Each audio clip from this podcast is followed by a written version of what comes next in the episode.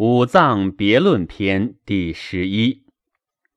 皇帝问曰：“余闻方士，或以脑髓为脏，或以肠胃为脏，或以为腑。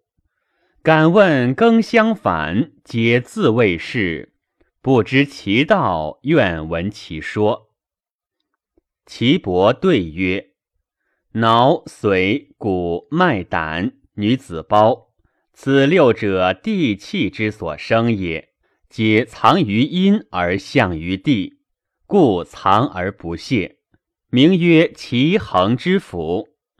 腑胃、大肠、小肠、三焦、膀胱，此五者，天气之所生也，其气向天，故泄而不藏。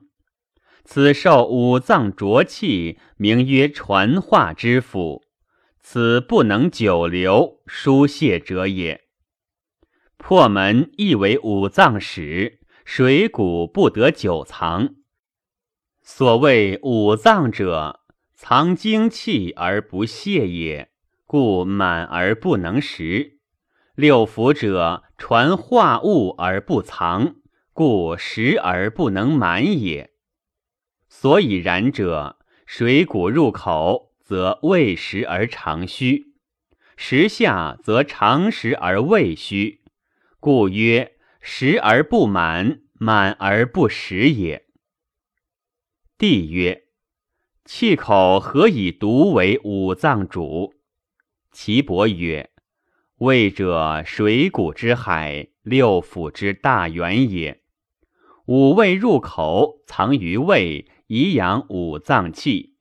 气口亦太阴也，是以五脏六腑之气味皆出于胃，变现于气口，故五气入鼻，藏于心肺，心肺有病而鼻为之不利也。